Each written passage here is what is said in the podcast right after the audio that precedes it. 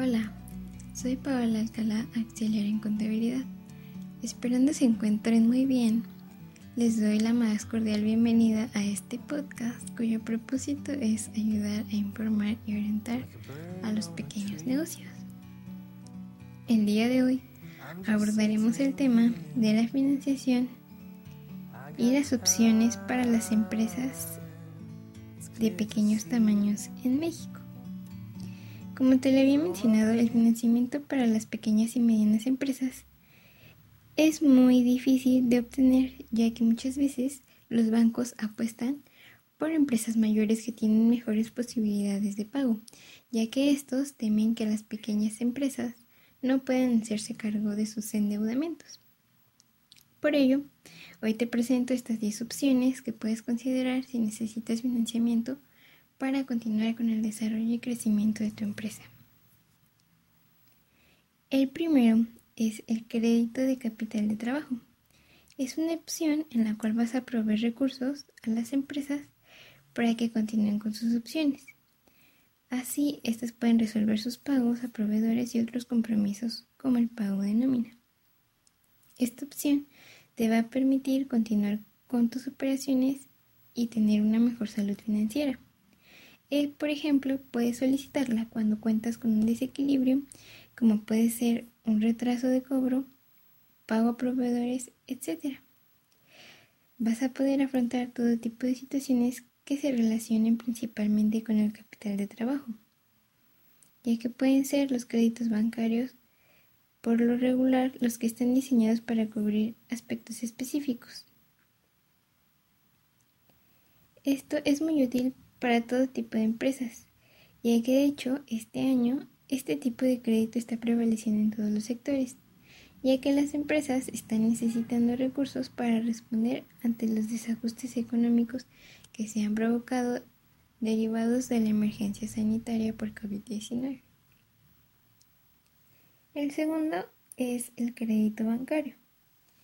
Esta forma es muy tradicional de obtener recursos y principalmente en ocasiones la solicitud puede ser complicada, ya que si no eres un cliente de la institución puede que no puedas conseguirlo. Este tipo de créditos suelen darse a personas tanto físicas como morales y las condiciones van a depender según el banco, monto, historial crediticio y plazo de pago que se acuerde con el banco. Si los recursos serán utilizados en tu empresa, es muy indispensable que solicites un crédito bajo la modalidad de préstamo para empresas. Y así podrás solicitar créditos personales sin que tengas que obtener tasas más altas. Este tipo de créditos es muy útil ya que hay productos dedicados tanto a, pequeñas y medianas empresas como compañías y es común que tengan restricciones en el uso de los recursos. Esta opción es mucho más recomendable para proyectos a mediano y largo plazo que tienen que estar bien analizados para que no representen un riesgo alto a la hora de pagos e intereses. Para que puedas recibir este crédito es necesario que cubras una lista extensa de requisitos, entre los que pueden ser estados financieros, declaraciones de impuestos, entre otras. Es muy conveniente para una pequeña o mediana empresa que ya es cliente de una institución bancaria y que cuenta con toda su documentación y procesos administrativos actualizados. La tercera opción es el factoraje financiero. Esta es una opción de financiación de empresas que ha ido creciendo con el paso del tiempo y se trata de adelantar el pago de las cuentas por cobrar, es decir, de las facturas, por lo que permite que tú dispongas de mayor capital en un determinado tiempo, principalmente acelerado. Su principal característica que hace que se destaque es que reduce el riesgo de endeudamiento muy significativamente, ya que los recursos pertenecen por completo a la empresa y estarán cubiertos conforme se reciban los pagos ya programados de clientes. Es una opción que es de hecho la más recomendada para este tipo de empresas, ya que ofrece tasas muy competitivas. Es muy ventajoso utilizar esta opción ya que no representa un endeudamiento, pues como ya te mencioné, solo se está disponiendo de forma anticipada de los recursos que ya pertenecen a tu entidad. El uso, el uso de, esta, de este punto es muy favorable ya que es muy flexible y aunque suele enfocarse en pagos operativos, compras de insumo, proveedores, etc., es muy útil para contar con una opción de financiamiento en sus pagos a proveedores.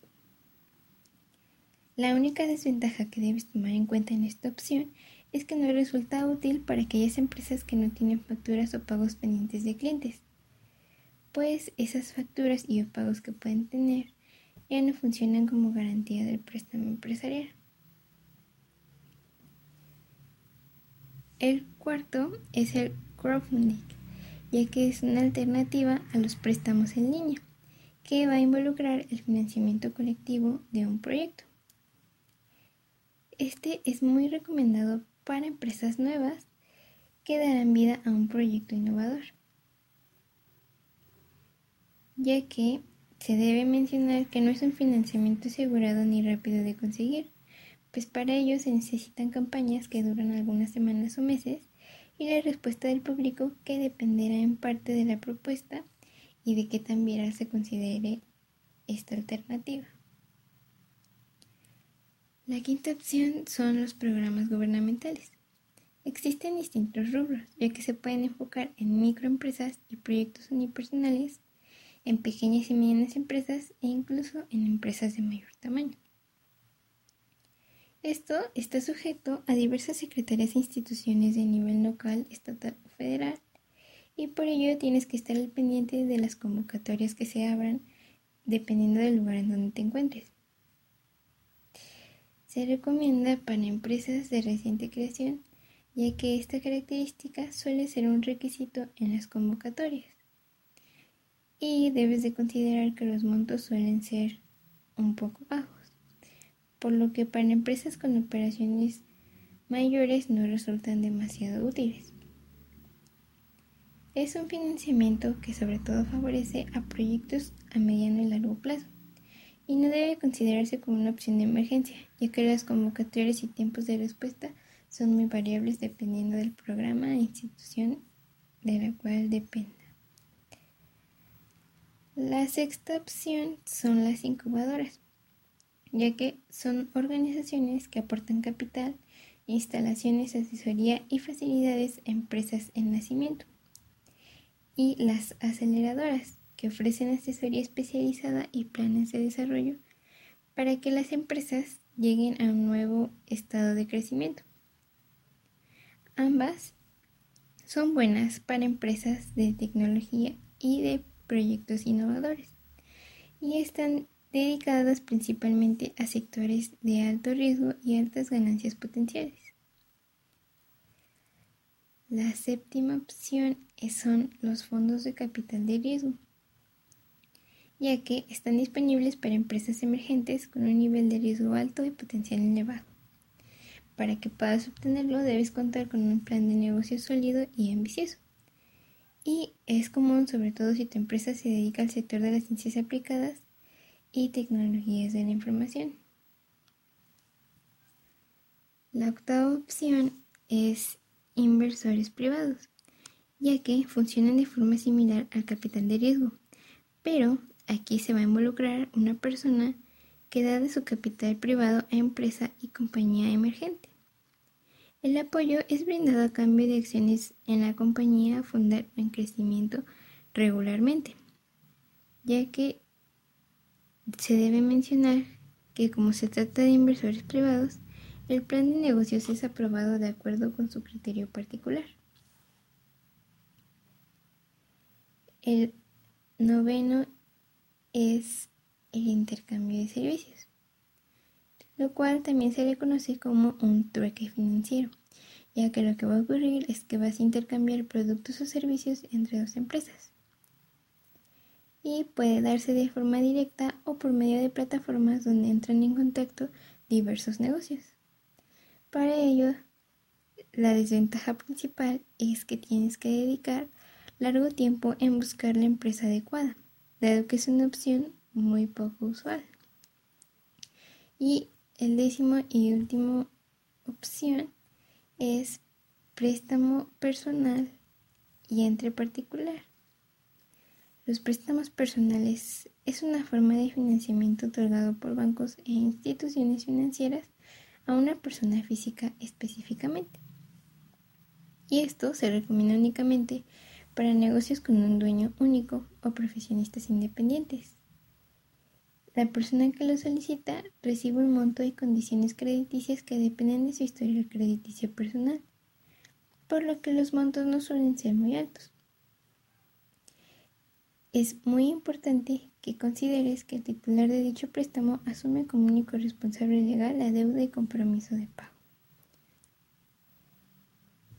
Los préstamos entre particulares, por su parte, son proporcionados por familia, amigos o conocidos y por lo regular sin tener en cuenta las condiciones de la empresa. Una vez mencionado lo anterior, debemos recalcar que se trata de préstamos en cantidades moderadas que podrían no ser suficientes para alcanzar tus objetivos dentro del negocio. Y que consigas este tipo de créditos depende de la confianza y las relaciones personales. La mayoría de las pequeñas empresas suele recurrir a este tipo de financiamiento como una forma regular para poder obtener sus recursos.